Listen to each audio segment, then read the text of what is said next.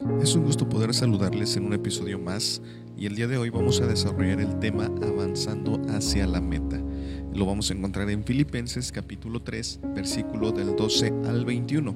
Y bueno, voy a leer solamente algunos versículos que dice así, no que lo haya alcanzado ya, ni que ya sea perfecto, sino que prosigo por ver si logro hacer aquello por lo cual fui también asido por Cristo Jesús.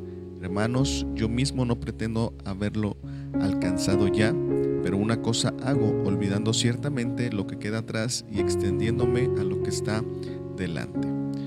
Pablo usa la analogía de un corredor para describir el crecimiento espiritual del cristiano.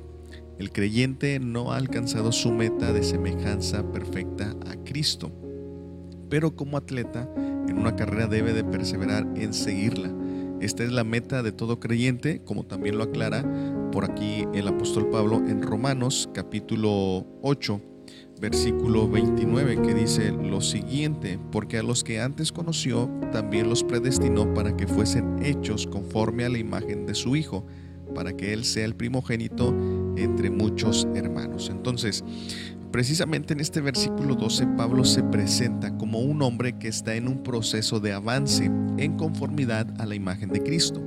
Pablo era un firme creyente en la doctrina de la elección antes de la fundación del mundo. Recordemos que esto lo hizo mención en Efesios capítulo 1 versículo 4 que dice, según nos escogió en él antes de la fundación del mundo para que fuésemos santos y sin mancha delante de él. Y en consecuencia, también como ya se ha dicho, en la seguridad de la salvación. Entonces Pablo es un, hombre, ¿verdad?, que cree en una elección antes de la fundación del mundo y precisamente en la seguridad de la salvación. Sin embargo, reafirma lo dicho con anterioridad acerca de ocuparnos de nuestra salvación. Pues en este sentido, aunque hemos sido elegidos por Dios para salvación, esto no inhibe nuestra responsabilidad de avanzar para completar la obra de Cristo en nosotros precisamente. Entonces, esto lo vamos a encontrar aquí en, en Primera de Pedro, capítulo 1, versículo 22, que dice de la siguiente manera, habiendo purificado vuestras almas por la obediencia a la verdad, mediante el Espíritu, para el amor fraternal no fingido, amaos unos a otros entrañablemente de corazón puro. Entonces, lo que Pablo está mencionando tan solamente en este versículo, precisamente, es de que él eh, está en un proceso de avance, ¿sí? de perfección, no de su espíritu, sino de su alma, ¿sí? de, su, de su alma en, ese, eh, en un ámbito pues todo lo que concierne a lo emocional y, sentimental. Entonces, eh, su carne tiene que ser perfeccionada y esto se logra a medida, ¿verdad?, de que nosotros obedecemos a la verdad. Nuestras almas se van purificando, Pedro utiliza este término. Entonces, Pablo deja en claro que no se trata de que ya sea perfecto. Y este término alude a una obra terminada debemos tener presente que mientras tengamos un cuerpo corruptible hay una lucha constante. Entonces, la idea de lo que Pablo está mencionando es que él, declara, no es que ya sea perfecto, ¿verdad? O no es que ya lo haya alcanzado en ese sentido de que ya Cristo terminó su obra en mí, de que ya... Eh, por fin Cristo eh, terminó su proceso en mí, sino todo lo contrario. Pablo está diciendo, yo estoy todavía también en ese proceso de perfección, ¿sí? de ser cada vez más conforme a la imagen de Jesucristo. Y bueno, precisamente aquí en Gálatas capítulo 5, versículo del 16 al 17 nos dice, digo pues, andad en el Espíritu y no satisfagáis los deseos de la carne porque el deseo de la carne es contra el espíritu y el del espíritu es contra la carne, y estos se oponen entre sí para que no hagáis lo que quisierais. Entonces, lo que nos muestra este texto, y con dando continuidad a lo que Pablo expresa en este versículo 12, es que como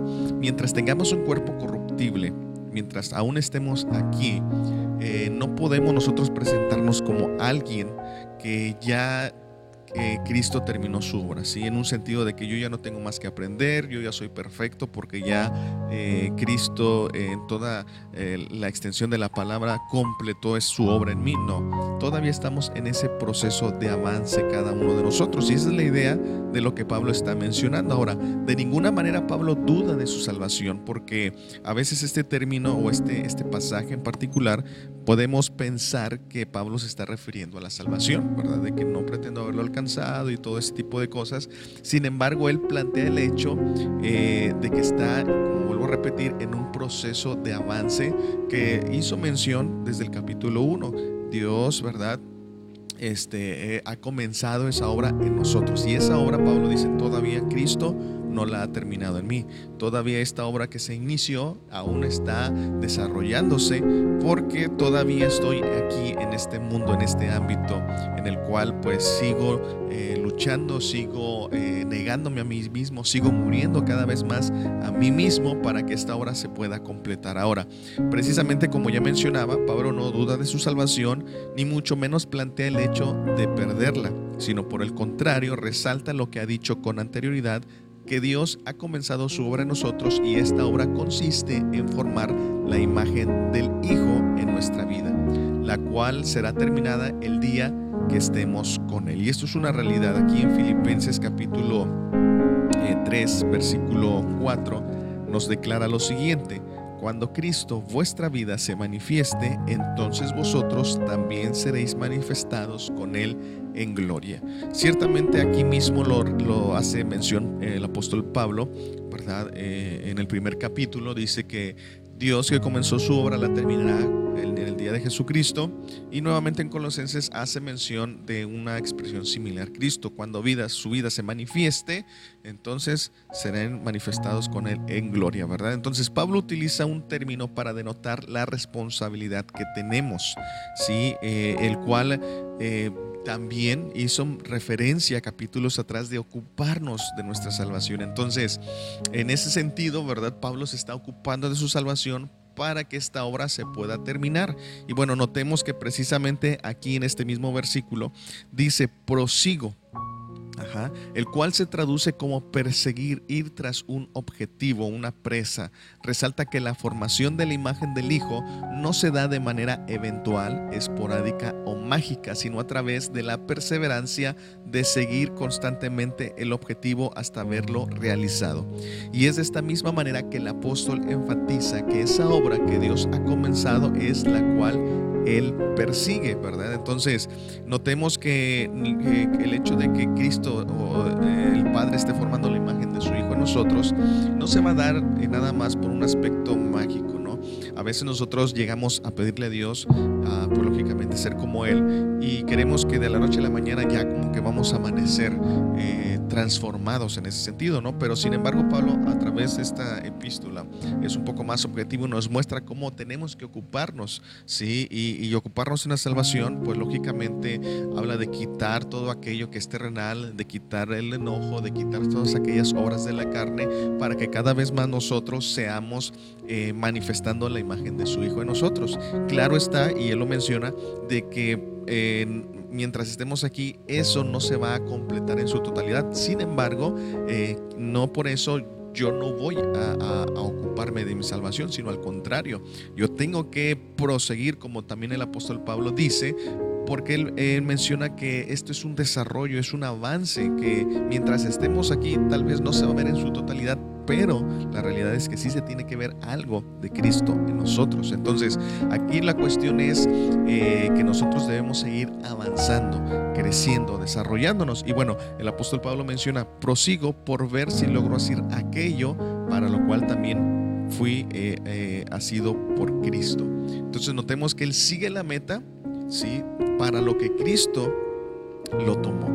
entonces, esto es interesante porque el término asirse se traduce como tomar anhelantemente, de tal manera que se llega a poseer como propio o apropiarse. En otras palabras, el deseo de Pablo es que si Cristo lo ha tomado para jamás soltarlo hasta que su imagen sea proyectada en su vida, de la misma manera Él desea tomar o abrazar vehementemente ese objetivo hasta verlo realizado. Y este es la, el, avance que nosotros debemos de procurar en nuestra vida. Em, si Cristo me ha tomado para nunca soltarme hasta formar su imagen en mí, de la misma manera yo también tengo que tomarme de Él hasta ver ese objetivo realizado.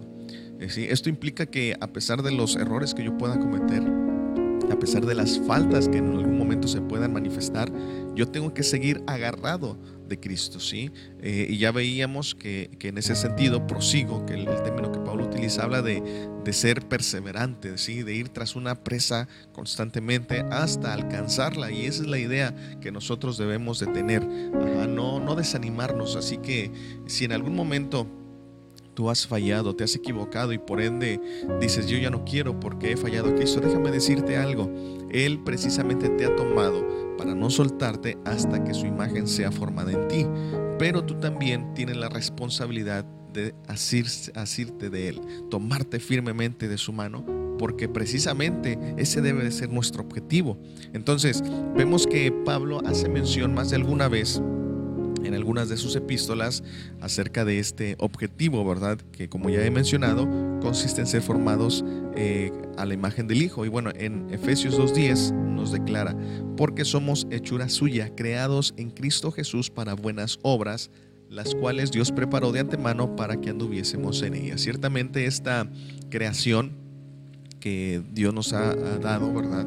Y, el ser creados en Cristo Jesús para buenas obras consiste en eso, en manifestar la imagen de su Hijo. Estas buenas obras no son obras que proceden de nosotros, en el sentido de, ayudar nada más eh, caritativamente, sino que consiste en estas buenas obras en manifestar el carácter de Cristo, que está asociado con el fruto del Espíritu, el amor, gozo, paz, paciencia, y que de alguna manera Pablo menciona más adelante por ahí en el capítulo 4. Entonces, también en Romanos 8, 29 que leímos al principio nos muestra, ¿verdad?, cómo tenemos que ser formados a la imagen del Hijo.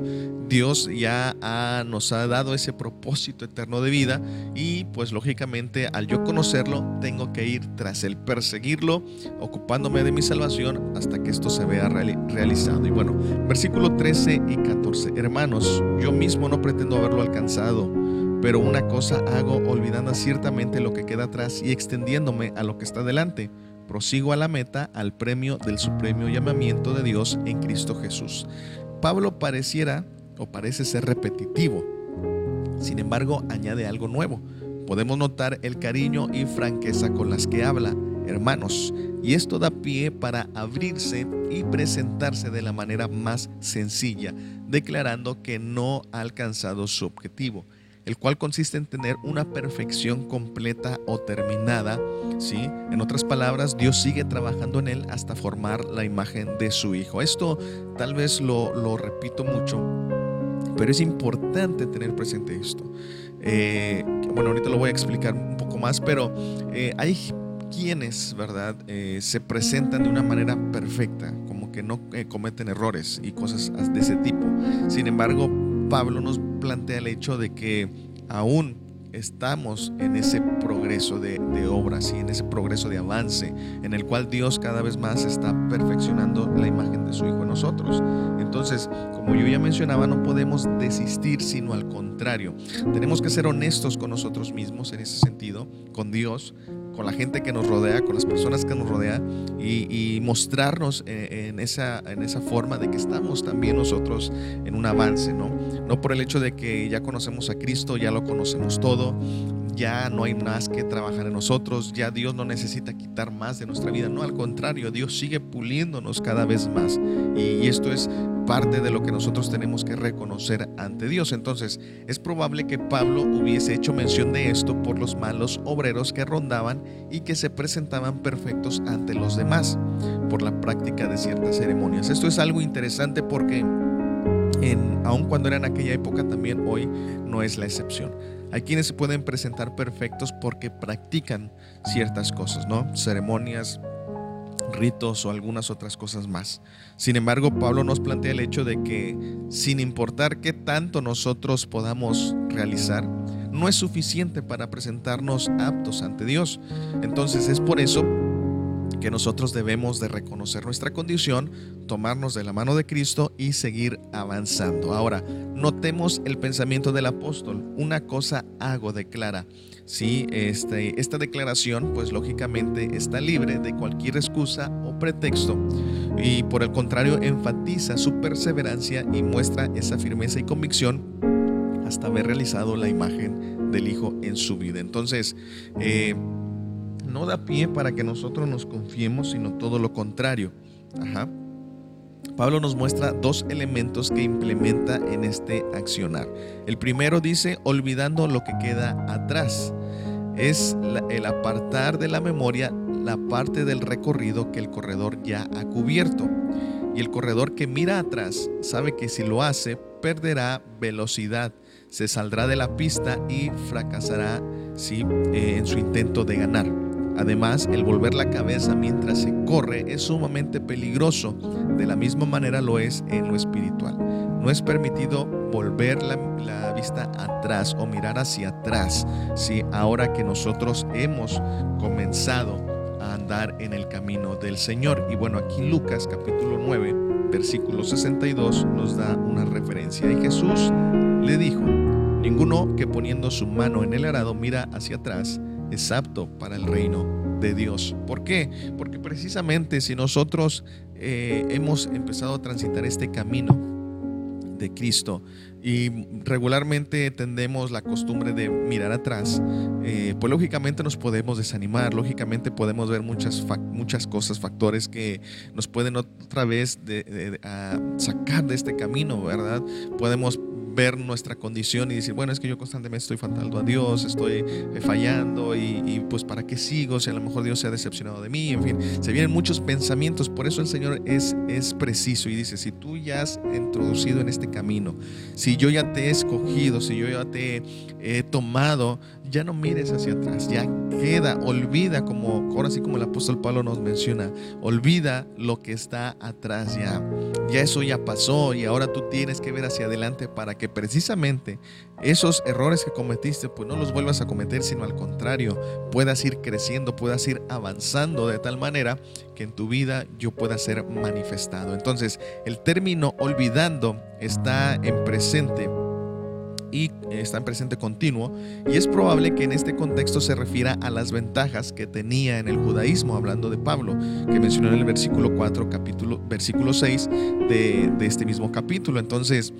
pero bien, también puede abarcar cualquier cosa en la vida pasada que pudiera impedirle en la carrera, sean desalientos, persecuciones o triunfos. Entonces Pablo eh, olvida lo que queda atrás, ¿verdad? Lógicamente, porque él podía confiarse de decir, bueno, yo hice esto, el otro, hablando en, un sentido del judaísmo, eh, tratar de presentarse como apto ante Dios o confiar por lo que hizo, las cosas buenas que hizo. Sin embargo, él dice, yo olvido lo que queda atrás ya sea que haya, sido referencia a eso, o bien también que en su momento a lo mejor eh, los errores, a las persecuciones o triunfos que en algún momento tuvo, también él dice, yo lo olvido, sí, o sea, ya lo que quedó atrás ya pues es pasado, ahora yo tengo que seguir mirando. ¿Por qué? Porque eso, bueno, al final de cuentas haya sido un triunfo, lo que haya sido, pues ya pasó. Yo tengo que alcanzar o ver la meta que está delante de mí. Entonces, así que si en algún momento, vuelvo a repetir, tú te has desalentado porque a lo mejor ves eh, tu pasado y lo ves llenos de imperfecciones, pues déjame decirte que por eso cada vez más nosotros necesitamos de Cristo, porque Él es el que nos va perfeccionando, Él es el que va trabajando a nosotros de tal manera que la imagen de su Hijo pueda ser reflejada en nuestra vida. Entonces, Pablo olvidó todo aquello en lo que él pudiera haber reposado, es decir, confiado, y todo aquello que le pudiera haber desanimado o distraído.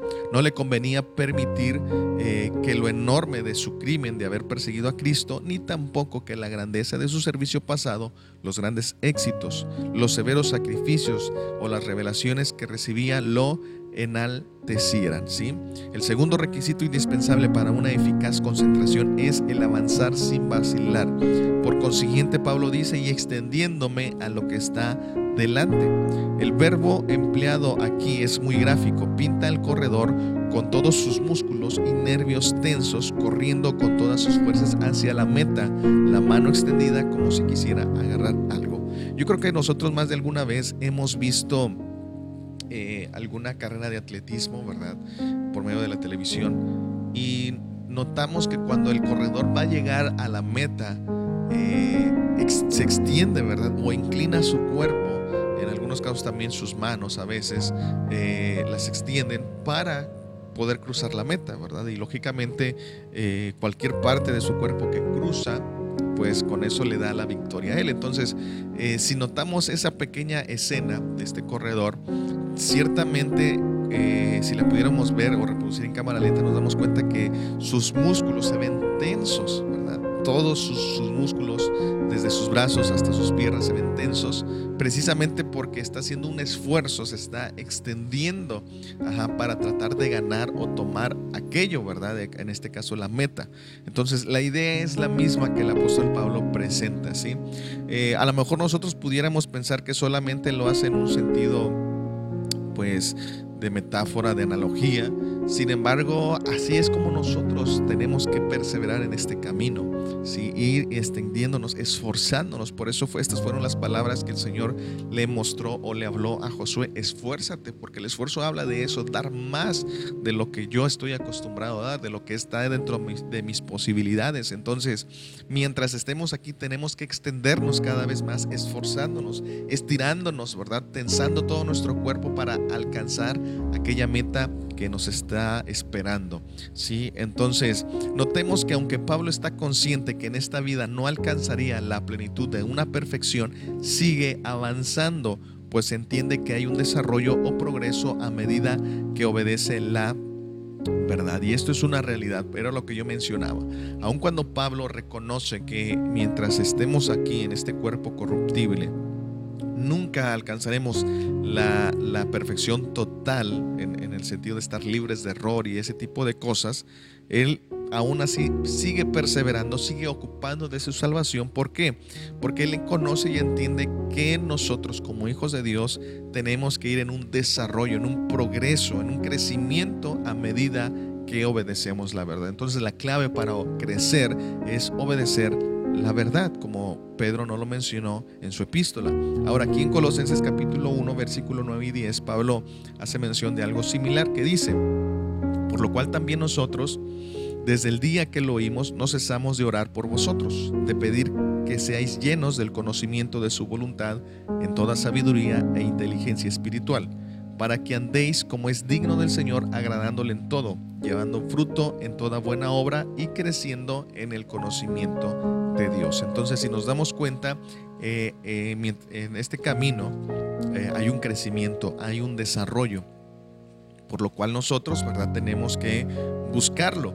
No decir, bueno, como nunca voy a ser perfecto aquí, pues simplemente me conformo con lo que tengo, ya soy salvo y punto. No o sea, esta salvación implica una responsabilidad, una ocupación que nos va a llevar a un desarrollo precisamente, que esto por consiguiente nos va a acercar cada vez más a la meta que Dios nos ha puesto, ser transformados o conformados a la imagen de su Hijo. Entonces, si yo no me ocupo de esa salvación, si yo no, no, no este, me desarrollo en este camino, pues por ende esa, esa llegada a la meta cada vez va a ser más, más lenta, ¿no? Y, aunque yo la mencioné, eh, pues se va a evidenciar poco Cristo en mi vida o en su defecto nada mientras estemos aquí. Entonces, eh, esto no es aceptable. El Señor en su palabra muchas veces nos muestra que tenemos que evidenciar, dar fruto eh, de, que Él está en nosotros. Entonces, Él no nos pide, mm, si nos somos objetivos, eh, una, un 100%, ¿verdad? Que Cristo sea 100% visible en nosotros, no, pero sí demanda que sea visible en proporción a nuestro crecimiento, a nuestro desarrollo. Entonces, por eso es importante que nosotros sigamos avanzando, porque precisamente eso va a ir evidenciando gradualmente a Cristo en nuestra vida. Y lógicamente, pues como ya lo mencioné, eh, nos va a, llevar a la meta cada vez más, nos va a acercar a la meta que Cristo ha puesto delante de nosotros, ¿no? El ser transformados a su imagen, conformados a su imagen. Entonces, también en 1 Timoteo 4:15 dice, ocúpate en estas cosas Permanece en ellas para que tu aprovechamiento sea manifiesto a todos. Lógicamente está hablando de la lectura de la palabra, está hablando, ¿verdad?, de algunos otros elementos en cuanto a, la obra de Cristo en la vida de Timoteo y pues lógicamente esto también aplica para nosotros, ¿no? Ocuparnos de todas estas cosas que nos van a desarrollar, eh, eh, que nos van a impulsar un crecimiento para que nosotros pues lógicamente podamos reflejar a Cristo en nuestra vida. Ahora, por otro lado, se sabe que la tal perfección en Cristo es un don gratuito de Dios y que es otorgado a todos aquellos que luchan y siguen avanzando Sí, o sea, eh, este, este crecimiento, ¿verdad? Ciertamente Dios eh, es por gracia de Dios. Sin embargo, vuelvo a repetir, eh, el apóstol Pablo, aunque entiende y conoce todo esto, él sabe que no por eso va a dejar de hacer las cosas, sino esto ya implica una responsabilidad como hijos de Dios. ¿sí? que al yo conocer y entender la gracia de Dios, que, que es más que por méritos, por favor de Él, yo aún tengo que ocuparme, ¿sí? Porque entiendo que ahora tengo que corresponder en gratitud. Entonces, en ese sentido, ¿verdad? Yo me tengo que seguir esforzando, como ya mencioné. Ajá, eh, esforzándome, perseverando, eh, avanzando, en fin, cada uno de estos elementos o términos que pudiéramos ir mencionando de diferente forma, que nos aluden o hacen referencia a seguir hacia adelante, ¿no? Entonces, aquí en Primera de Corintios capítulo 9, versículo 24 dice, ¿no sabéis que los que corren en el estadio, todos a la verdad corren, pero uno solo se lleva el premio? Corre de tal manera que lo obtengáis. Todo aquel que lucha, de todo se abstiene, ellos a la verdad para recibir una corona corruptible, pero nosotros una incorruptible. Así que yo de esta manera corro, no como a la aventura, de esta manera peleo, no como quien golpea al aire, sino que golpeo mi cuerpo y lo pongo en servidumbre, no sea que habiendo sido heraldo para otros, yo mismo venga a ser eliminado. Y bueno, precisamente Pablo presenta esta idea. Él es interesante que dice, no corro como a la aventura, es decir, yo no corro sin un objetivo. Yo no corro ah, pues simplemente por correr. Yo sé hacia dónde voy. Yo sé cuál es mi meta. Yo sé cuál es mi destino. Y eso es lo que nosotros como creyentes o como hijos de Dios debemos entender. ¿Por qué? Porque a veces puede haber creyentes que no saben el propósito eterno, no lo conocen. Entonces, eh, saben que van en este camino, que tienen que avanzar en este camino, pero no saben cuál es su meta. Algunos inclusive, bueno, más adelante lo voy a mencionar, pero algunos hacen referencia que su meta es el cielo y, no, en realidad Dios no plantea nuestra meta que sea el cielo como tal. Entonces Pablo era objetivo, él sabía, yo no corro como la aventura, es decir, nada más porque quiero correr o nada más porque me dieron ganas de hacerlo, de, de avanzar en este camino, no, yo sé a dónde voy. Y bueno, pues lógicamente también él dice, yo no golpeo al aire. Sí, cada golpe que yo doy es certero. ¿Por qué? Porque precisamente él lo menciona a continuación. Yo pongo mi cuerpo en servidumbre. ¿sí? Entonces, es decir, yo no estoy peleando contra factores externos, sino contra mí mismo, en el hecho de poder negarme a mí mismo, de poder morir, morir a mí mismo para que Cristo sea manifestado. Y eso es lo que habla acerca de golpear al aire, ¿verdad? Porque trata su cuerpo, dice, pone su cuerpo en servidumbre, en ese sentido de que en nuestro cuerpo está para servir no a nosotros, a ese ego, sino a Cristo como tal.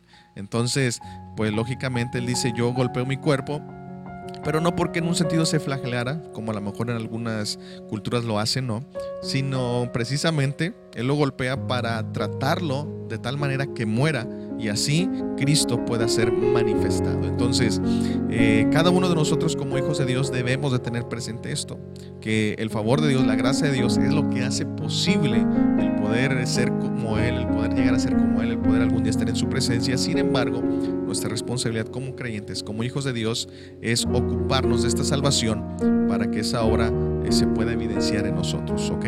Ciertamente si a lo mejor alguien dijera, bueno, pero si yo no quiero ocuparme, de todos modos Dios se ha de mostrar. Sí, es muy probable que Dios se ha de mostrar, pero precisamente eso demuestra una falta de entendimiento. ¿Por qué? Porque si yo, aun cuando sé que hay un propósito eterno al que me dirijo, pero no contribuyo en nada, no me ocupo en nada de mi salvación, pues lógicamente Dios tendrá que utilizar procesos eh, cada vez más eh, pues no difíciles, sino más duros para que nosotros entendamos, ¿sí? Entonces, precisamente, ¿por qué? Porque a veces, como dice Pablo, hay quienes pueden correr a la aventura, ¿sí? O hay quienes están golpeando al aire, eh, en el sentido de que quieren ser transformados, pero no quieren aplicar la palabra del Señor. Quieren ser, que parecerse al Hijo, pero simplemente no obedecen lo que dice su palabra. Entonces ellos están golpeando al aire, están corriendo a la aventura. Y en ese sentido Dios tiene que permitir procesos para hacernos entender de que cuál es nuestro objetivo, qué es lo que debo hacer para que esta imagen de Cristo sea cada vez más evidenciada en nuestra vida. Entonces, por lo tanto, en este texto combate la indiferencia. ¿Sí? Esa indiferencia que se engendra cuando uno cree que ya hizo su parte. Cada día, cada momento debemos aprovechar el tiempo presente. ¿sí? Es indispensable que se olviden cosas que nos puedan desanimar, como también las cosas que nos puedan hacer demasiado satisfechos con nuestra vida y servicio a Dios. Y ciertamente este es un peligro porque hay quienes dicen, bueno, yo ya, eh, pues yo ya soy salvo, ya tengo 20 años en el Evangelio, 30 años, 50 años, pues ¿qué más puedo aprender? ¿Qué más puedo hacer? ¿Qué más puedo esto? ¿no? Eh, piensan que ya lo hicieron todo. Sin embargo, eh, Pablo nos muestra en estos versículos precisamente que eso lo está combatiendo. O sea, no te conformes, ¿sí? no te sientas satisfecho y pues ni mucho menos ah, te desanimes o te desalientes, ¿verdad? Sí, por lo que pudiste haber hecho o lo que no hiciste o lo que hiciste, ¿verdad? Sigue avanzando, sigue perseverando, sigue cada día más corriendo esta carrera hasta que puedas alcanzar tu objetivo. Entonces, en este versículo eh, notemos, ¿verdad? Estos verbos que Pablo utilizó desde el versículo 12 hasta aquí, hasta el versículo 14, que es prosigo, una cosa hago y nuevamente dice prosigo a la meta. Y esto nos muestra una actividad constante por lograr o alcanzar la meta. Pablo nos muestra que su vida, al igual que la nuestra, tiene un propósito definido en el cual debemos centrar nuestra mirada para no perderlo de vista, de tal manera que podamos errar. Entonces, si nosotros no conocemos nuestro propósito, de vida, ¿sí? Nuestro, el propósito eterno por el cual Dios nos trajo al mundo, pues lógicamente vamos a errar ¿sí? en nuestra carrera. ¿ok? Vamos a, a darle otra final, otra meta, ¿verdad? Como yo ya mencionaba. Y por ende, pues este, este propósito de Dios en nosotros no se verá reflejado como debiera ser. Entonces por eso debemos tener cuidado de conocerlo, para poder centrar nuestra mirada en Él a fin de que no erremos en esta carrera que hemos comenzado. Ahora, aquí en este versículo 14 dice, prosigo a la meta, al premio del supremo llamamiento de Dios en Cristo Jesús. ¿Hay alguna diferencia real entre meta y premio? Aunque en cierta manera son lo mismo, ya que ambos indican a Cristo, cada uno de ellos denota aspectos diferentes de la misma perfección. La palabra meta hace referencia a un objeto o elemento que se observa, se mira o se acecha, por lo cual es importante señalar que la mirada de Pablo no estaba o no está en el cielo como tal, sino en que la imagen del Hijo sea formada en su vida para que sea expresado. Entonces, esto pues Pablo lo, ha mencionado, sí, con anterioridad, desde el versículo 20 del capítulo 1 hasta el 23 donde él hace mención, ¿verdad? De que ya sea en vida o muerte, a través de su cuerpo Cristo sea magnificado. Entonces esto quiere decir que Cristo sea visible, visto en su vida. Entonces también aquí en Colosenses capítulo 3, versículo 1 y 2 dice, si pues habéis resucitado con Cristo, buscad las cosas de arriba, donde está Cristo sentado a la diestra de Dios. Poned la mira en las cosas de arriba y no en las de la tierra, porque habéis muerto y vuestra vida está escondida con Cristo en Dios. Entonces nuevamente aquí este Pablo sabe que esa mirada, esa central la mira en las cosas de arriba, no es nada más en el cielo o la recompensa o la herencia que vamos a recibir, los premios que vamos a recibir, sino se está refiriendo a Cristo, poner la mira en Cristo, ¿verdad? Porque precisamente con Él y en Dios está nuestra vida escondida. Entonces es importante señalar que la mayoría de los creyentes su meta es irse al cielo. Sin embargo, para Pablo consiste en parecerse más a aquel que lo ha llamado. El premio del supremo llamamiento Sí, en, este caso, esta, esta frase o esta, este, esta declaración que Pablo hace, el premio no es el supremo llamamiento, ni tampoco una asignación ministerial o de esa índole, sino que está haciendo referencia a un premio otorgado por el llamado que viene de arriba. Y precisamente aquí en el capítulo 4 de Efesios, versículo 1 dice, yo pues, preso en el Señor, os ruego que andéis como es digno de la vocación con que fuisteis llamados. Entonces, este llamamiento consiste en ser hijos de Dios y que la imagen de su Hijo Jesucristo se vea reflejado en nuestra vida. Ese es el llamamiento, esa es la vocación a la que hemos sido llamados, ¿no? Entonces, no hemos sido llamados a, ser pastores, maestros, evangelistas. Esos son dones, gracias que Dios ha dado eh, y ha impartido en su cuerpo. El llamado principal, el llamamiento principal que Dios nos ha dado es ser hijos de Dios, ser su iglesia aquí para que Cristo se vea manifestado a través de nosotros. Y entonces, eh, con base en ese llamamiento es que Dios tiene un premio para nosotros, ¿sí? Y bueno, aquí en segunda de Tesalonicenses, capítulo 1, versículo 11 dice, por lo cual asimismo oramos siempre por vosotros, para que nuestro Dios os tenga por dignos de su llamamiento y cumpla todo propósito de bondad y toda obra de fe con su poder. Entonces, en particular, eh, el Padre es el que nos ha llamado, ¿sí? Eh, y este llamado se ha efectuado por medio de Cristo Jesús. Entonces, este premio del supremo llamamiento consiste en que tengamos la plenitud del Hijo en nosotros por la eternidad. Entonces, vuelvo a repetir, el premio de este llamamiento supremo que el Padre ha ejercido o ha dado para nosotros, consiste en que cada uno de nosotros, cuando estemos con Él, tengamos la plenitud de Cristo en nuestra vida. Eh, plenamente, si valga la redundancia. Este es el premio, la plenitud de Cristo por la eternidad. ¿Sí? Entonces, hay referencias que lo, que lo avalan. Y la primera está aquí en Primera de Juan, capítulo 3, versículo 1 al 2 dice, mirad cuál amor nos ha dado el Padre para que seamos llamados hijos de Dios. Por esto el mundo no nos conoce porque no le conoció a Él.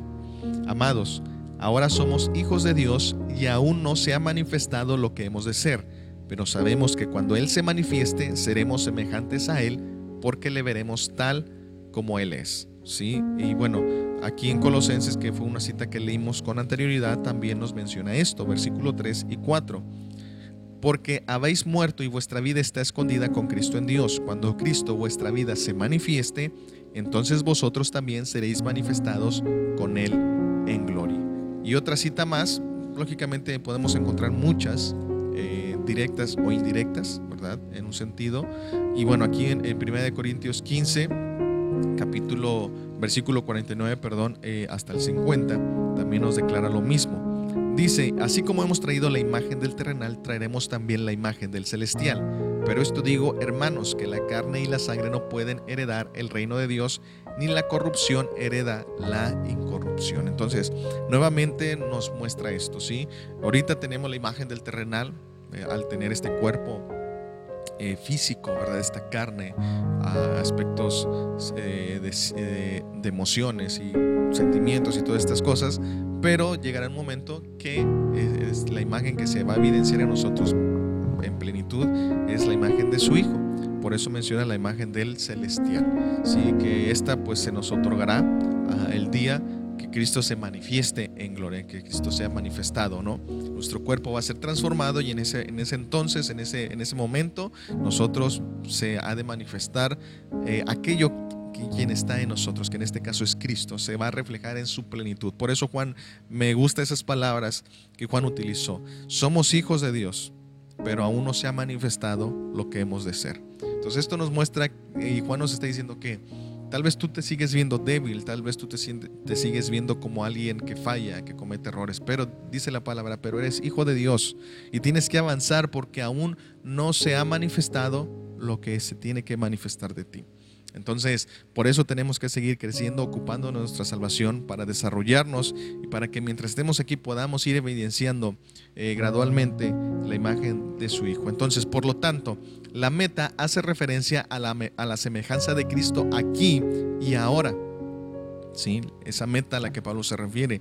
Él quiere manifestar a Cristo, ser semejante a Cristo, evidenciar su presencia, su carácter, su vida aquí también, sí, en la tierra. Es, esto, es, esto es también una, una, enseñanza que se plantea, que nosotros tenemos que eh, despojarnos del viejo hombre, morir al viejo hombre cada día más, para que este nuevo hombre que ha sido creado en nosotros se evidencie. Sin embargo, el premio consiste en la semejanza a Cristo plenamente por la eternidad, como ya lo vimos en estos versículos de la escritura, ¿no? Donde nos dicen que se ha de manifestar en gloria. Entonces, ah, el objetivo, o, en este sentido, es doble, ¿no?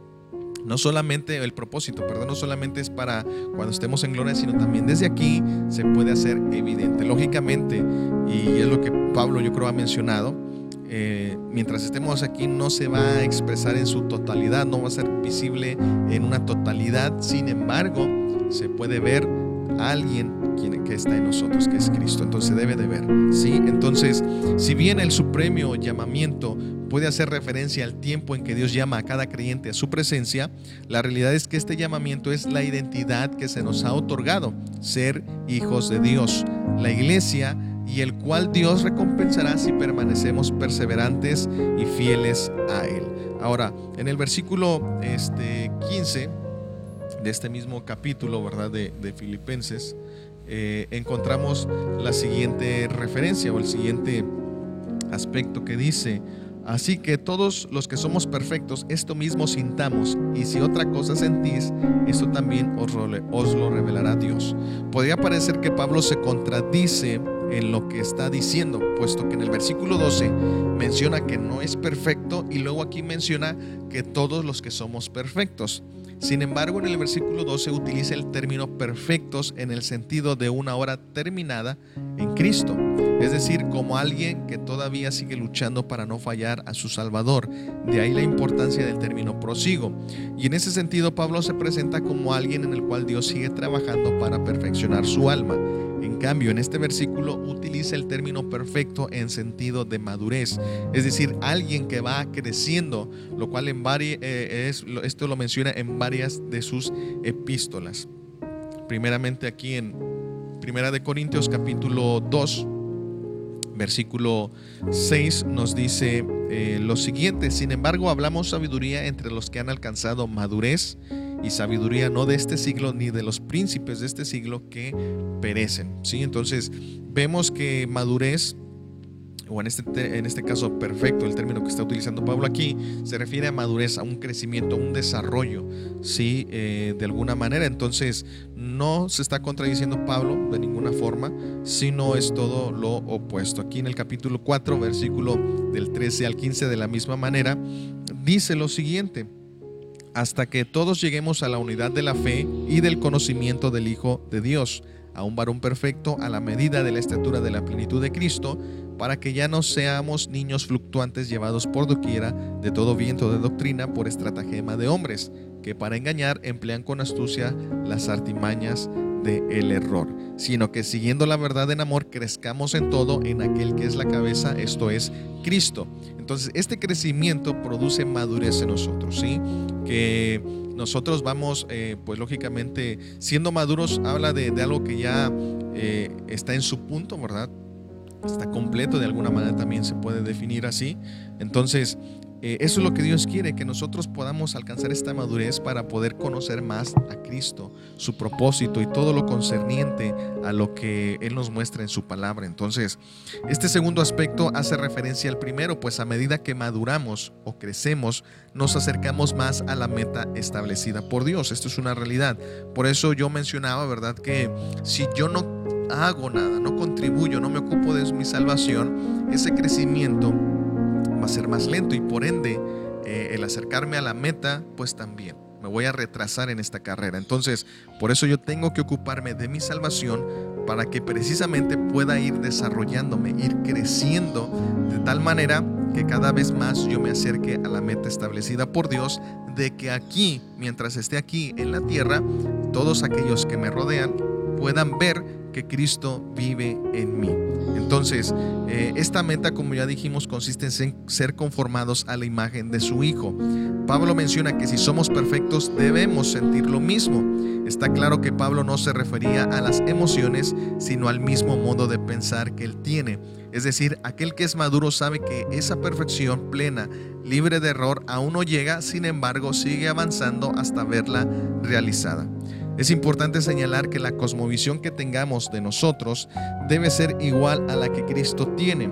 Ciertamente nos podemos ver débiles e imperfectos, sin embargo a los ojos de Dios es diferente, pues Él ve en nosotros esa obra completa y terminada. Y precisamente aquí en Efesios capítulo 2, versículo del 5 al 6, eh, dice lo siguiente, estando aún nosotros muertos en pecados, nos dio vida juntamente con Cristo, por gracia sois salvos. Y juntamente con Él nos resucitó y asimismo nos hizo sentar en los lugares celestiales con Cristo Jesús. También aquí en la carta a los hebreos se menciona un aspecto importante acerca de esta cosmovisión que Dios tiene acerca de nosotros. Hebreos 10:14 dice, porque con una sola ofrenda hizo perfectos para siempre a los santificados. Entonces, ¿qué quiere decir esto? Que la, la visión que Cristo tiene de nosotros es una obra terminada ya nos ve perfectos en un sentido pleno y absoluto, pero también nos ve sentados juntamente con Él. Entonces, desde esa perspectiva, desde esa cosmovisión que Dios me ve a mí, es que yo me tengo que ver. Por eso es que también Pablo utiliza este término, los que somos maduros, los que seguimos avanzando, ¿verdad? En ese camino y lógicamente nos vemos como Cristo nos está viendo, en un crecimiento, en un desarrollo, en un avance, en un progreso.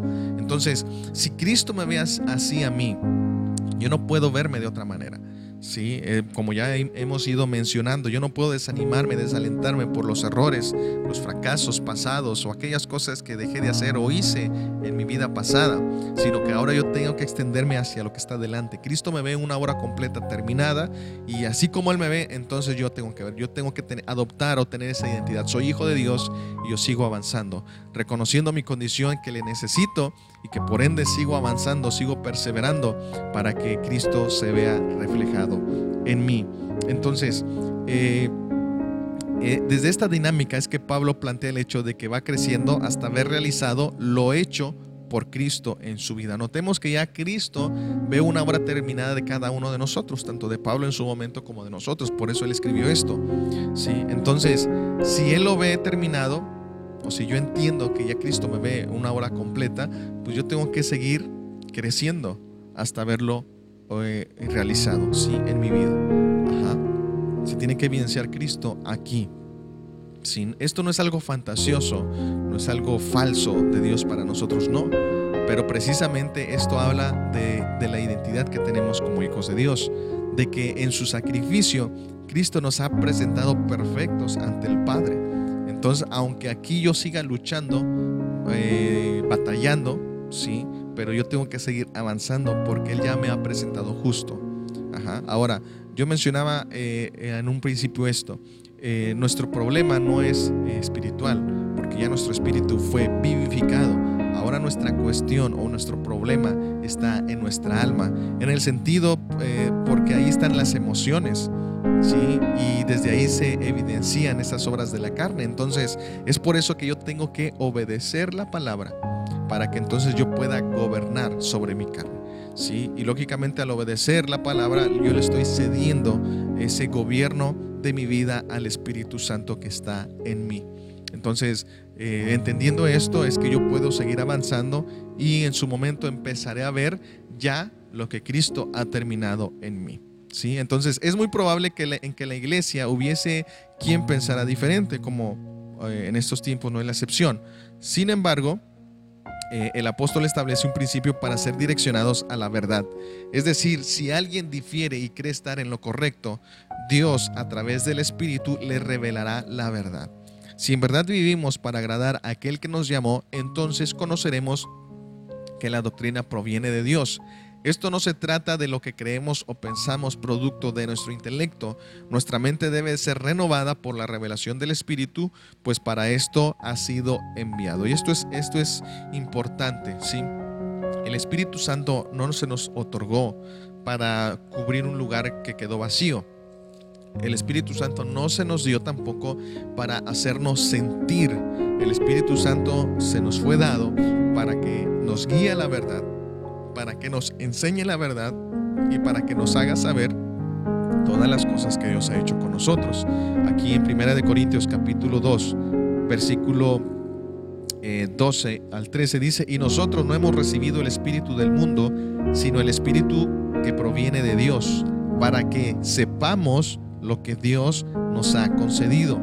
¿Sí? Entonces esto es interesante, ¿eh? para esto se nos ha dado el Espíritu Santo, para que sepamos lo que Dios nos ha dado. Y parte eh, de ese conocimiento, de ese saber que Dios ha hecho con nosotros, es que nos ha dado un propósito eh, eterno, ¿verdad? Que rige desde la eternidad y en ese propósito ya Cristo nos ve una hora completa.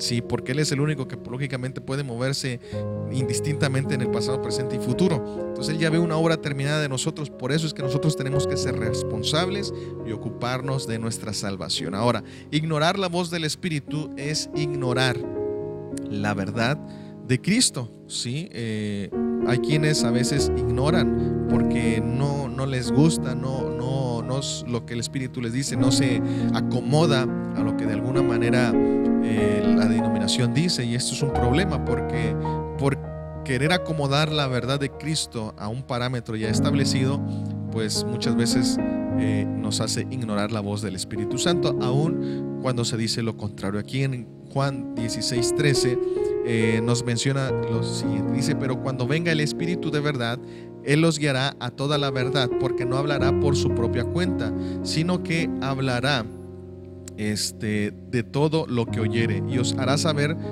las cosas que habrán de venir. Entonces, si nos damos cuenta, sí, eh, el Espíritu Santo nos habla lo que en conformidad a lo que Cristo eh, dice.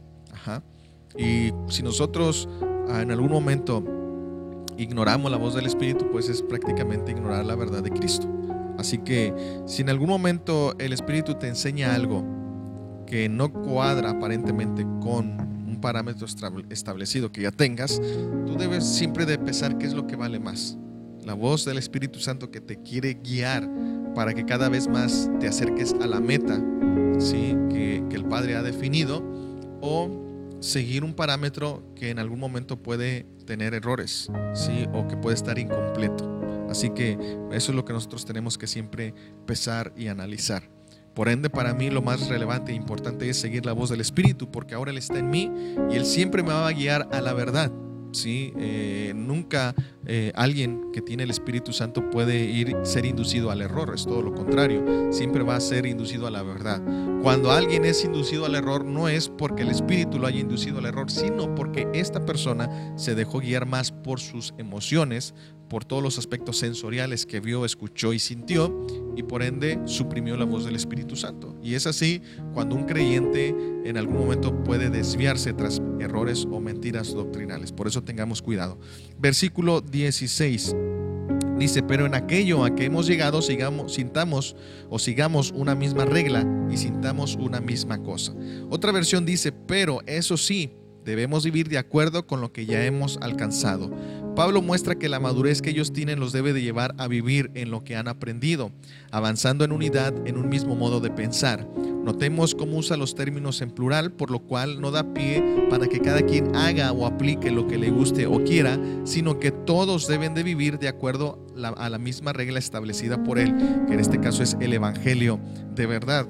Aquí precisamente en Gálatas capítulo 6 versículo 16, Pablo declara algo, algo muy, muy interesante que dice así, y a todos los que anden conforme a esta regla, paz y misericordia sea a ellos y al Israel de Dios. Entonces, se está refiriendo al Evangelio, a la verdad de Cristo, a esta regla, ¿verdad? Entonces, nosotros tenemos que seguir a esta el Evangelio del reino que Cristo nos predicó, nos ha dejado. Entonces, yo, conforme a esta regla, tengo que, eh, como lo dice Pablo aquí, seguir esta misma regla y sentir o pensar, mejor dicho, eh, acorde a lo que el Evangelio del reino me va revelando acerca de Cristo. Entonces, si en algún momento eh, como tú no, tú no llegas a, estar en de, acuerdo, de acuerdo con otra persona en este, en este ámbito, pues por eso Pablo dice, bueno, el Señor lo, te lo va a revelar.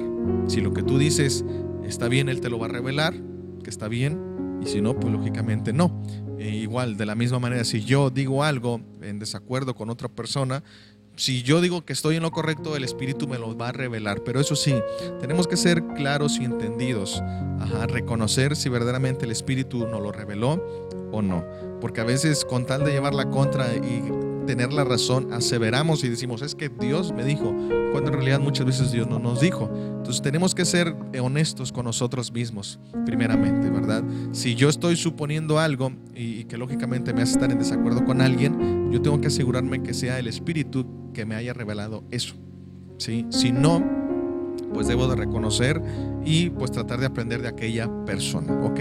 Entonces, bueno, precisamente Pablo eh, hace mención de alguna manera que nosotros no debemos de preocuparnos por aquellas cosas que no hemos alcanzado, sino las que ya sabemos. Lo que ya hemos aprendido, eso lo tenemos que vivir, eso lo tenemos que practicar, porque hay quienes a veces no practican ni lo básico y ya quieren aspirar a algo mayor, algo profundo, no se puede. O sea, Pablo de alguna manera con esta frase, pero en aquello a que hemos llegado, ¿sí? Es decir, aquello que hemos aprendido, aquello que hemos conocido ya, pues en eso hay que practicarlo, eso hay que manifestarlo, eso hay que vivirlo, en eso hay que estar en un común acuerdo para que precisamente a través de, nuestra vida, de iglesia, Cristo se vea manifestado, ¿sí? O sea, no es de que cada quien va a aprender cosas diferentes y le va a dar por su lado, no, todos llevamos eh, o vamos en esta misma carrera y tenemos que seguir avanzando. Esa es la idea de lo que Pablo está mencionando. Así que no te preocupes por aquello que no has aprendido aún, o mejor, ocúpate por lo que has conocido, has aprendido, para que lo lleves a la práctica de tal manera que Cristo se vea manifestado en tu vida. Versículo 17, hermanos, sed imitadores de mí y mirad a todos los que así se conducen, según el ejemplo que tenéis en nosotros. Las palabras que Pablo menciona a continuación nos dan un ejemplo de cuán importante es que nuestra vida o nuestra conducta esté ligada a la verdad de Cristo. Precisamente aquí en Colosenses capítulo 1, versículo 10 dice, ah, para que andéis como es digno del Señor, agradándole en todo, llevando fruto en toda buena obra y creciendo en el conocimiento de Dios. Pudiéramos pensar que Pablo tiende a ser pretencioso, sin embargo es todo lo contrario. Él ha puesto como ejemplo supremo a Cristo, desde el capítulo 2 lo podemos ver, pero era necesario que la iglesia de Filipos tuviera un ejemplo palpable de una vida transformada por la verdad del Evangelio.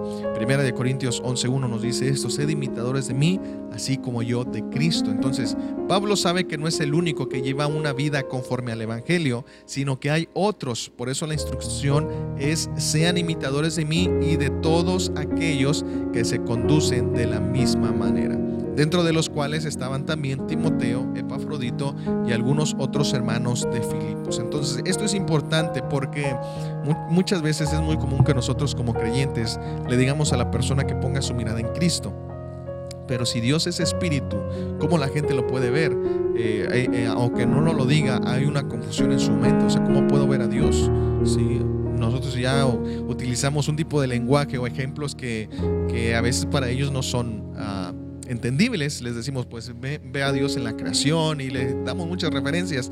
Sin embargo, lo más correcto y lo más es objetivo que la Biblia nos plantea esto es que la gente, las personas van a ver a Cristo a través de nosotros. Es decir, Cristo tiene que vivir a, su vida a través de nosotros, en otras palabras. ¿sí? Entonces, eh, evitemos y quitémonos esta frase, ponga su mirada en Dios. Yo sé que a lo mejor sacamos eh, o hacemos uso del texto de, de, Hebreos que dice puesto los ojos en Jesús, el autor y consumador de la fe, pero notemos que Él está hablando a una iglesia que conoce, que cree, que ha recibido la salvación. No está hablando a un grupo de, de personas que, que van a ser salvos o que no son salvos, no. Entonces, eh, para alguien que ha conocido a Cristo es, es entendible el decirle pon tu mirada en Cristo, pero para una persona que apenas quiere conocer a Dios, quiere avanzar en este camino, eh, el mayor ejemplo de Cristo debe de ser tu vida y mi vida. Sí, eh, un ejemplo inmediato de Cristo para que lo puedan ver debe de ser tu vida o la mía. Entonces, Evitémonos decirle a estas personas, a las personas nuevas, ponga su mirada en Cristo. Mejor digámosle como el apóstol Pablo lo dijo, ¿sabe qué?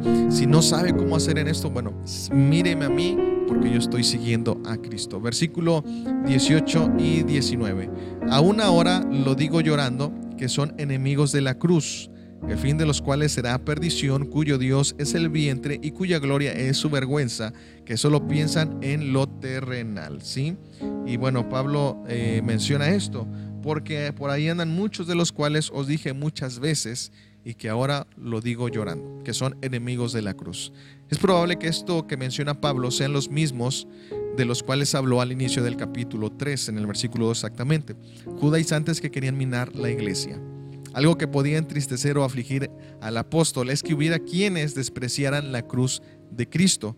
Si se antepone o añade algún elemento para la salvación es legalismo y ante esto Pablo lo menciona como enemigos de la cruz. Estos hombres pretendían añadir a la gracia las obras de la ley, es decir, a la cruz añadir la circuncisión y la ley de Moisés para ser salvos. Esto Pablo hizo mención de ellos o de esto precisamente en esta epístola. Y aquí precisamente en Gálatas hay una múltiple referencia aquí en Gálatas, capítulo 3, versículo 1 al 2 dice, oh Gálatas insensatos, ¿quién os fascinó para no obedecer a la verdad? A vosotros ante cuyos ojos Jesucristo fue ya presentado claramente entre vosotros como crucificado. Esto es lo que esto es esto solo quiero saber de vosotros. ¿Recibisteis al Espíritu por las obras de la ley o por el oír con fe? ¿Sí? Tan necios sois, habiendo comenzado por el Espíritu, ahora vais a acabar por la carne. Entonces vemos que Pablo aquí tan solamente en Gálatas hace mención de esto, ¿no? Cristo eh, lo recibimos por fe, ¿sí? No por algo que hayamos hecho nosotros. Entonces, en ese sentido, todo aquel o toda aquella persona, creyente, pastor, como se quiera decir, que añada algo al sacrificio de Cristo, pues simplemente es un judaizante y en ese sentido Pablo lo dijera, es un enemigo de la cruz. Versículo 19. Hablando sobre estos enemigos de la cruz, Pablo continúa, cuyo fin será la perdición. La palabra griega que se traduce fin se refiere al destino último de la persona. Los judaizantes encaminaban hacia la condenación eterna porque dependían de sus obras para ser salvos en este sentido. Entonces, si tú y yo nos confiamos de nuestras obras, eh, en ese sentido, es que yo practiqué esto, es que yo hice esto, es que aquello, el otro, ah, y pretendo ser salvo de esa manera, pues es todo lo contrario. Romanos capítulo 3, versículo 10 al 13 dice, como está escrito, no hay justo ni aun uno, no hay quien entienda, no hay quien busque a Dios, todos se desviaron a una, se hicieron inútiles, no hay quien haga lo bueno, no hay ni siquiera uno. Sepulcro abierto es su garganta, con su lengua engañan, veneno de áspides hay debajo de sus labios. ¿sí? Entonces, eh, la Biblia nos muestra ¿verdad? que no, hay justo ni a uno eh, sus obras, nadie puede ser justificado y el resultado es la condenación. Entonces, a continuación Pablo menciona que su Dios es el vientre. En vez de procurar tener sus apetitos carnales en sujeción, ¿sí? Eh, lógicamente comprendiendo que nuestros cuerpos son el templo del Espíritu Santo y en el cual Dios debe de ser glorificado, estas personas se entregaban a la glotonería y al libertinaje, precisamente, ¿verdad? Entonces, ah, no, no, no, no cuidaban su cuerpo como tal, y esto es algo que también para nosotros debemos tener cuidado en este tiempo. Sí, uh, Dios nos ha dado este cuerpo y ahora lo ha santificado, es el templo del Espíritu y como tal debemos cuidarlo. Romanos 8:13 dice, porque si vivís conforme a la carne, moriréis, mas si por el Espíritu hacéis morir las obras de la carne, viviréis. Entonces, ahora nosotros en este cuerpo tenemos que glorificar a Dios y esto pues lógicamente se asocia al hecho de que ahora nosotros en ese propósito eterno, Cristo tiene que ser visto a través de nuestra vida, a través de nuestro cuerpo, ¿sí? Aquí en Primera de Corintios 6, versículo 19 al 20, hoy ignoráis que vuestro cuerpo es el templo del Espíritu Santo, el cual está en vosotros, el cual tenéis de Dios y que no sois vuestros, porque habéis sido comprados por precio, glorificad pues a Dios en vuestro cuerpo y vuestro espíritu, los cuales son de Dios. Entonces, estas personas se entregaban a la glotonería, muy probable, y al libertinaje. Si solamente el hecho de practicar la circuncisión en la era un aspecto de apariencia, ¿no?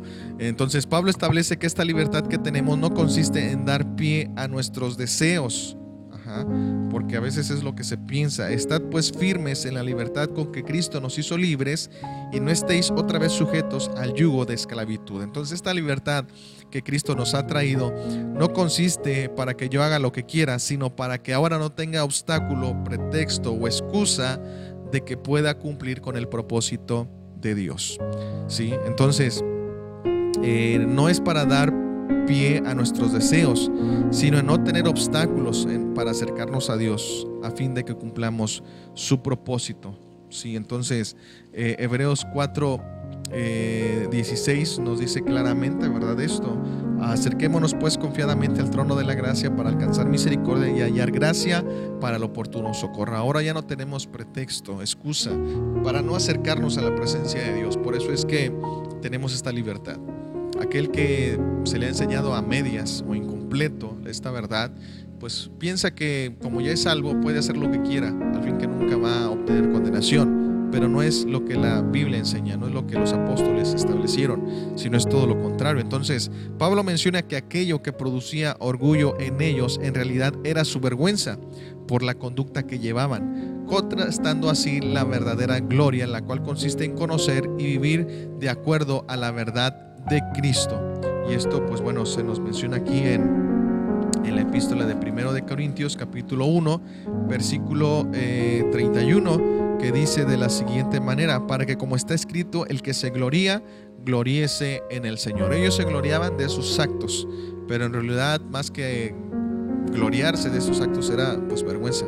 En otras palabras, ¿sí? Entonces, estos solo pensaban en lo terrenal y es muy probable que solo estuviera en sus mentes el poder disfrutar de todo lo que el mundo les ofrecía. Sin embargo, nosotros encontramos aquí en Colosenses capítulo 3, versículo 5, que dice, haced morir pues lo terrenal en vosotros, fornicación, impureza, pensamientos desordenados, malos deseos y avaricia, que es idolatría. Entonces vemos cómo Pablo contrasta eh, las posturas de estos judaizantes ah, de muchas maneras, ¿no? solamente en estos versículos, sino posterior en sus epístolas nosotros podemos encontrar esas diferencias. Entonces, ah, de alguna manera, él hace énfasis, ¿verdad?, de que ahora nosotros como hijos de Dios, pues nos gloriamos en Cristo, nos gloriamos, ¿verdad?, en, su sacrificio, en lo que Él ha hecho y no en nuestra dependencia a nuestras obras o a nuestros actos. Versículo 20 y 21. Mas nuestra ciudadanía está en los cielos, de donde también esperamos al Salvador, al Señor Jesucristo, el cual transformará el cuerpo de la humillación nuestra para que sea semejante al cuerpo de la gloria suya por el poder con el cual puede también sujetar a sí mismo todas las cosas. El pensamiento de aquellos cuyas vidas están dominadas por el deseo de las cosas terrenales lleva al apóstol a decir que los verdaderos creyentes, hijos de Dios, saben que su vida y su ciudadanía está ahora en los cielos con Cristo. Somos gobernados por leyes celestiales y nuestros intereses principales están arriba. Esto ya lo leímos en Colosenses capítulo 3, versículo 1 y 2. El término griego que se traduce por ciudadanía se refiere a una colonia de extranjeros eh, ¿sí? y después se empleó para describir a una ciudad capital que mantenía los nombres de sus ciudadanos en un registro. Si bien, aunque nosotros estamos en este mundo, nuestra morada final no es aquí, sino en los cielos, donde está nuestro Salvador. Y bueno, Recordemos por ahí también las palabras de nuestro Señor Jesús eh, en el Evangelio según San Juan, capítulo 14, versículo 2 y 3, que dice así, desde el 1, dice, no se turbe vuestro corazón, creéis en Dios, creed también en mí. En la casa de mi Padre muchas moradas hay, si así no fuera, yo os lo hubiera dicho, voy pues a preparar lugar para vosotros. Y si me fuere y os prepararé lugar, vendré otra vez y os tomaré a mí mismo para que donde yo estoy, vosotros también estéis. Lógicamente estas moradas no se refieren a una casa literal, como a lo mejor a muchos, a muchos tienen esta idea. Se refiere a un cuerpo glorificado que nos espera, que esto Pablo lo desarrolla por ahí en sus epístolas de Corintios. ¿sí? En esta epístola de Corintios lo menciona más a detalle. Entonces, vemos que a eso nos, está refiriendo. Nuestra morada final es estar con Cristo en gloria. ¿sí? Él tiene el nombre y registro de aquellos ciudadanos celestiales, precisamente. Eh, los tiene escritos o inscritos, como muchas veces se dice también. Eh, aquí en Apocalipsis capítulo 3, versículo 5 nos dice, el que venciere será vestido de vestiduras blancas y no borraré su nombre del libro de la vida y confesaré su nombre delante de mi Padre y delante de los ángeles. Entonces Pablo enfatiza que de los cielos también será manifestado pues nuestro Salvador. Sí, eso es una realidad de esa ciudadanía que está en los cielos, desde ahí también vendrá nuestro Salvador nuevamente. Entonces, eh, esto es algo que nos alienta a nosotros seguir avanzando, ¿sí? Y pues lógicamente perseverar en su camino. Hebreos 9:28 dice, así también Cristo fue ofrecido una sola vez para llevar el pecado de muchos y aparecerá por segunda vez sin relación con el pecado para salvar a los que le esperan. Lógicamente, ¿no? Eh, él vendrá nuevamente por todos aquellos que Dios ha escogido, pero que también han perseverado y se han ocupado de su salvación. Entonces, los ciudadanos del reino, apartando sus ojos de los deleites pecaminosos, anhelan ardientemente dar la bienvenida a su Salvador. El Señor Jesucristo cuya manifestación en gloria esperan. ¿sí? El versículo 20 nos menciona que como consecuencia de esa manifestación gloriosa de nuestro Salvador es que nuestros cuerpos serán transformados. El cuerpo que tenemos no es despreciable, pero es un signo de nuestra condición humillada. ¿eh? Lógicamente por, por la entrada del pecado y demás. Ahora, nuestros cuerpos están sujetos al dolor, sufrimiento y debilidad, pero luego serán levantados inmortales e imperecederos. Y bueno, precisamente por aquí en Segunda de Corintios, capítulo 4, versículo 16, sí, este, nos dice, por tanto, no desmayamos antes, aunque este nuestro hombre exterior se va desgastando, el interior no obstante se renueva día en día. Ahí mismo en el capítulo 5, versículo 1 dice, porque sabemos que si nuestra morada terrestre, este tabernáculo, se deshiciere, tenemos de Dios un edificio, una casa no hecha de manos eterna en los cielos. Lógicamente se refiere a nuestro cuerpo. Este cuerpo el día que muera se va a desintegrar, se va a literalmente, pero Dios tiene preparado un cuerpo para nosotros que nos espera y que nos aguarda precisamente en esa ciudadanía a la cual algún día llegaremos. Entonces, esta transformación tiene como finalidad proporcionarnos un aspecto que refleja verdaderamente su nueva y externa forma y eterna forma interior, ya que, está, eh, ya que esta será la del glorioso cuerpo del Señor Jesucristo. Y bueno, esto lo leímos en 1 de Juan 3.2 y Colosenses 3.4, que en esencia dice que cuando se manifieste Cristo en gloria, es decir, cuando Cristo venga nuevamente, seremos transformados, sí, como Él es. Recibiremos este cuerpo glorificado. Y en este acontecimiento veremos terminado la obra que Dios ha comenzado en nosotros, que el apóstol Pablo lo mencionó ahí en Filipenses 1.6. Seremos hechos conforme a la imagen de su Hijo de acuerdo a lo que establece en Romanos 8:29. La naturaleza de este gran cambio está detallada precisamente aquí en Primera de Corintios capítulo 15 versículo, uh, pues bueno, se puede leer todo este capítulo 15, pero específicamente desde los versículos 42 al 44, que dice, así también es la resurrección de los muertos. Se siembra en corrupción, resucitará en incorrupción. Se siembra en deshonra, resucitará en gloria. Se siembra en debilidad, resucitará en poder. Se siembra cuerpo animal, resucitará cuerpo espiritual. Hay cuerpo animal y hay cuerpo espiritual. Versículo 50 y hasta el 58 que dice, en un eh, por esto digo hermanos que la carne y la sangre no pueden heredar el reino de Dios, ni la corrupción hereda la incorrupción. Y aquí os digo un misterio, no todos dormiremos, pero todos seremos transformados. En un momento, en un abrir y cerrar de ojos, a la final trompeta, porque se tocará la trompeta, y los muertos serán resucitados incorruptibles, y nosotros seremos transformados. Porque es necesario que esto corruptible se vista de incorrupción y esto moral se vista de inmortalidad. Y cuando esto corruptible se haya vestido de incorrupción y esto moral se haya revestido de inmortalidad, entonces se cumplirá la palabra que está escrita, sorbida es la muerte en victoria. Sí, y bueno, aquí continúas hablando un poco más. Eh, y bueno, lo interesante es que Pablo dice, ¿verdad? Los muertos resucitarán eh, incorruptibles y nosotros, los que no hayamos muerto ante este acontecimiento que es la venida de Cristo, dice, seremos transformados. Entonces, de esta manera es que ahí se verá culminada esa obra de Dios en nosotros. Ahí seremos transformados, ahí estaremos completos en definitiva, sí, eh, y pues esta obra se habrá realizado a la perfección. Entonces, de tal manera, estos versículos, Pablo contrasta a aquellos hombres carnales con los ciudadanos del reino mientras que su Dios es el vientre, para los hijos de Dios eh, del reino, su Dios es el Señor Jesucristo. La gloria de ellos son sus hechos vergonzosos. Para los hijos del reino es la transformación de nuestro cuerpo adquiriendo la gloria del Salvador. Ellos piensan en lo terrenal y los hijos del reino, su ciudadanía está en los cielos. Así que cada vez nosotros al recordar esto tenemos que seguir perseverando y avanzando, no desistir, porque fiel es el que nos llamó y fiel es el que terminará esta obra. Así que, pues bueno, este fue el episodio del día de hoy eh, que se tituló Avanzando hacia la meta. Y recuerda que Cristo ha tomado, te ha tomado para nunca soltarte hasta que la imagen de su Hijo sea formada en ti. Por lo tanto, no te sueltes del Señor Aférrate a Él, tómate a Él, asegúrate a Él y sigue avanzándote, ocupándote de tu salvación, que el premio que Dios ha preparado para nosotros es de lo más grande, ser eh, hechos conforme a la imagen de su Hijo. Así que bueno, yo me despido y que el Señor te bendiga.